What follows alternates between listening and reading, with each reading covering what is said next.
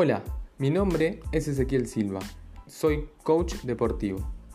Mi pasión por el ambiente deportivo en general me llevó a plantearme desde qué lugar como persona podría participar en la vida de los deportistas y todo aquel que estuviera relacionado a las actividades deportivas en cualquier ámbito.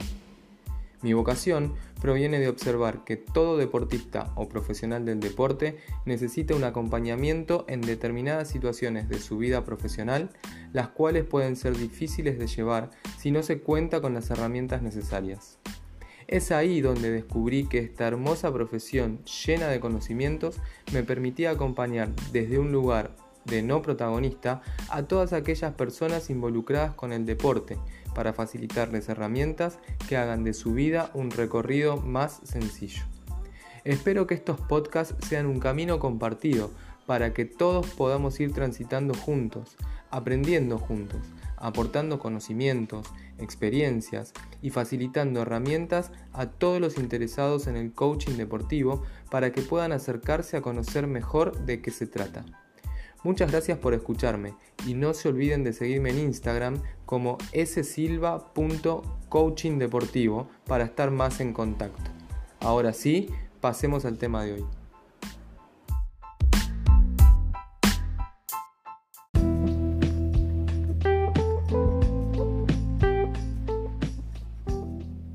De grupo a equipo. ¿Cómo se va desarrollando la formación de un equipo de alto rendimiento?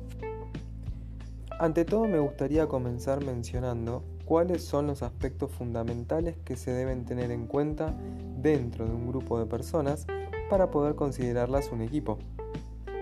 En primer lugar, mencionaré la estructura del equipo, es decir, cómo se integran los diferentes miembros, cómo se identifican unos a otros, cómo se perciben y autoperciben para determinar qué esperan de sí mismos y de los demás.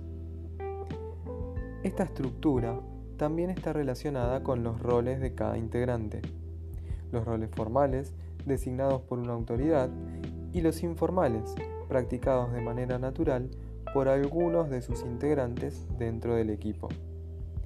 Y por último, pero no menos importante, las normas de convivencia. Esas reglas básicas que cada persona, miembro del equipo, reconoce, respeta y debe hacer respetar para promover un buen clima. En segundo lugar, otro aspecto fundamental de un equipo es su dinámica. Esto tiene que ver con la cohesión de los integrantes respecto a la tarea y a lo social. A la tarea, porque como equipo deben seguir un objetivo común, y para ello comprometerse todos juntos a seguir ese objetivo debe ser fundamental. A lo social, porque también como equipo debe haber unidad, amistad, respeto, diversión en el día a día para fortalecer así las ganas del propio equipo y la unidad como tal. Cuando nos referimos a un equipo, podemos identificar cuatro fases principales de evolución, divididas en formación, agitación, normalización y performance pero también me gusta mencionar dos fases complementarias que se ubican al principio y al final de este proceso de transformación. Agrupamiento y poscompetencia o relajación. En este ciclo de transformación, la primera etapa visible es la de agrupamiento. Es aquella en donde un grupo de personas se juntan sabiendo que todas quieren conseguir el mismo objetivo. En este punto, ninguna de estas personas conoce cómo va a llevar a cabo eso que decía, pero están seguras que necesitan hacer algo y que tienen que cumplir un rol en particular. A partir de ahí comienza la fase de formación, en la cual estas personas ya pasan a integrar un grupo dirigido hacia un objetivo en común. Comienzan a familiarizarse entre sí, empieza a haber comunicación, se construyen lazos entre los integrantes generando altos niveles de expectativa y de disposición hacia las tareas propuestas.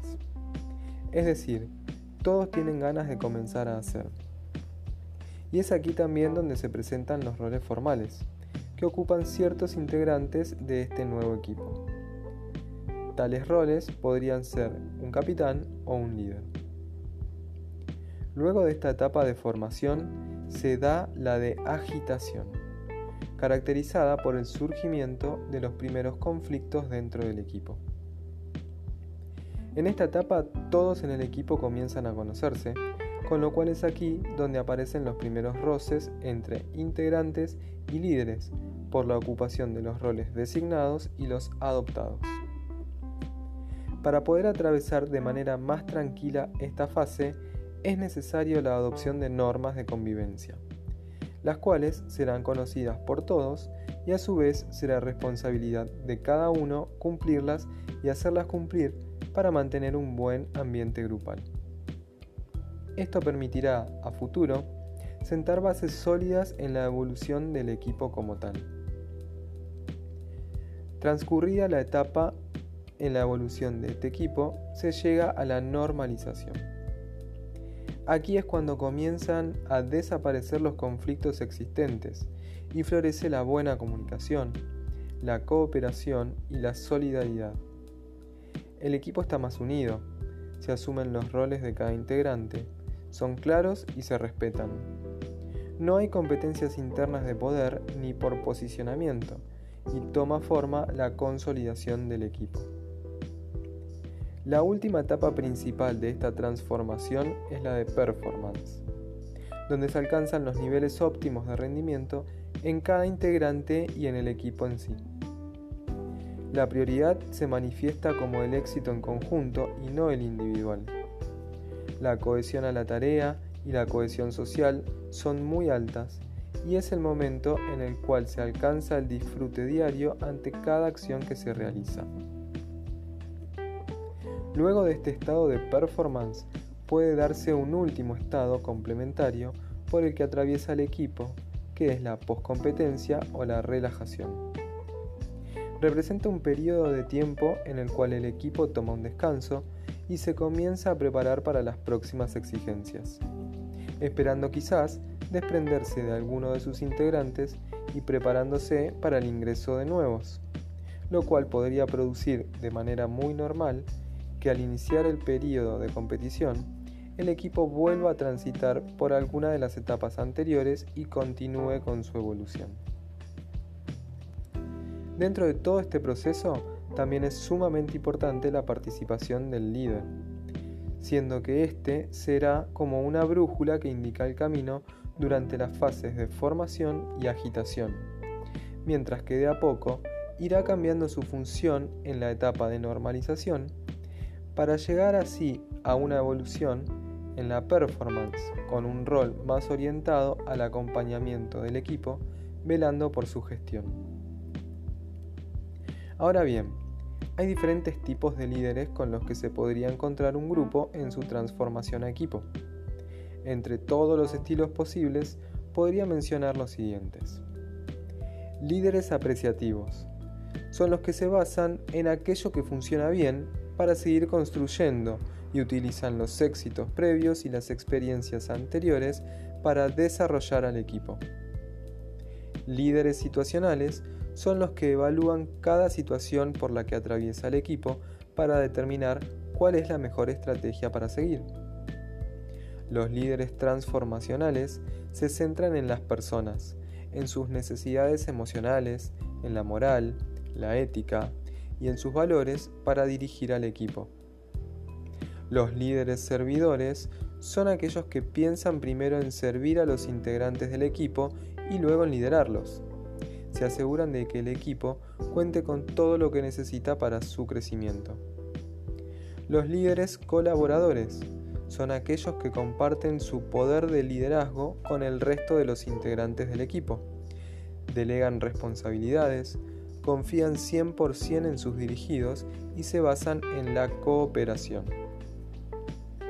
Estos son algunos de los perfiles con los que un equipo podría encontrarse al momento de contar con un líder.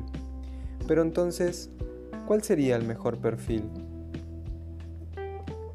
La respuesta es todos y ninguno. ¿Cómo es esto? se preguntarán. Pues bien, un buen líder deberá ir mutando y transformándose según la etapa en la que se encuentre el equipo, para que de esta manera pueda evolucionar y convertirse en el líder que el equipo necesita en cada momento, facilitando así la transformación del grupo.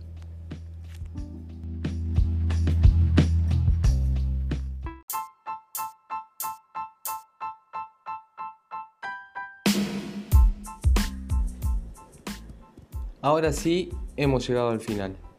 Espero haber sido claro y que te haya llevado aunque sea un poco de información valiosa para tu vida.